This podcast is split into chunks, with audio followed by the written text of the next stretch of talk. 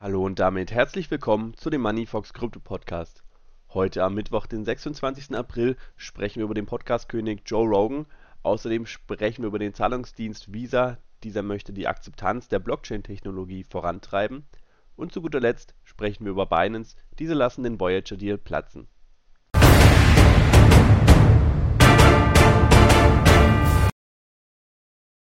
Kommen wir gleich zur ersten Newsmeldung. Ganz nebenbei lässt er in seinem Podcast die Bombe platzen. Ich besitze selbst einige Bitcoin, verrät Joe Rogan in einem Gespräch mit dem kanadischen Komiker Howie Mandel.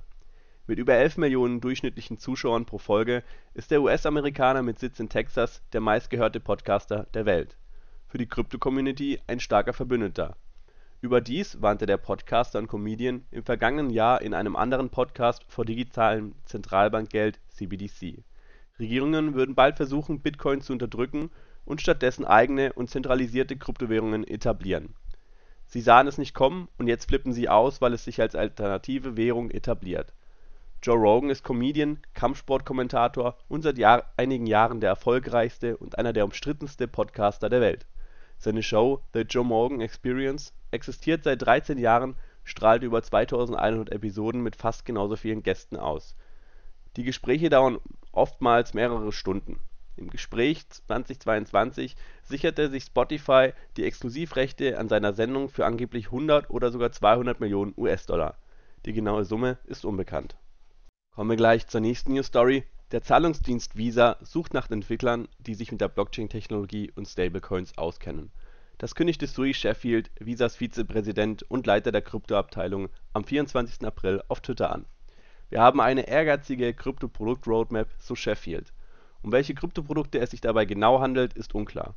Laut Sheffield möchte das Unternehmen die Akzeptanz öffentlicher Blockchain-Netzwerke und Stable-Zahlungen vorantreiben. Laut Stellenbeschreibung suche man Entwickler, die Erfahrung mit skalierbaren Backend-Systemen haben und sich für Web3-Technologien begeistern.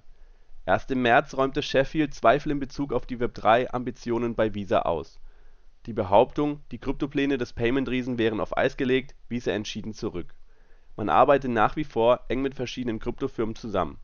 Der Fokus liege dabei auf Ein und Auszahlungsmöglichkeiten in Fiat-Währungen sowie auf der Entwicklung von Produkten, die Stablecoin-Zahlungen ermöglichen sollen. Kommen wir gleich zur letzten News-Story.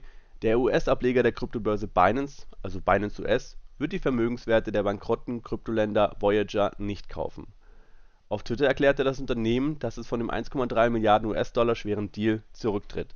Als Grund dafür führt Binance US das feindselige und unsichere regulatorische Klima in den Vereinigten Staaten an. Die USA haben ein unvorhersehbares operatives Umfeld für Kryptounternehmen geschaffen, so das Unternehmen. Im Juli 2022 meldete der Kryptokreditgeber Voyager Insolvenz an. Seitdem warten betroffene Kunden auf Entschädigung. Mit der geplatzten Übernahme sinkt die Hoffnung auf eine schnelle Abwicklung das Committee of Voyager Creditors (UCC) sagte, dass sie unglaublich enttäuscht von diesem Schritt sind und mögliche Ansprüche gegen Binance US untersuchen. Das UCC vertritt die Gläubiger und ist für die Reorganisation des Unternehmens mitverantwortlich. Erst letzte Woche gab es von der US-Regierung grünes Licht für die Übernahme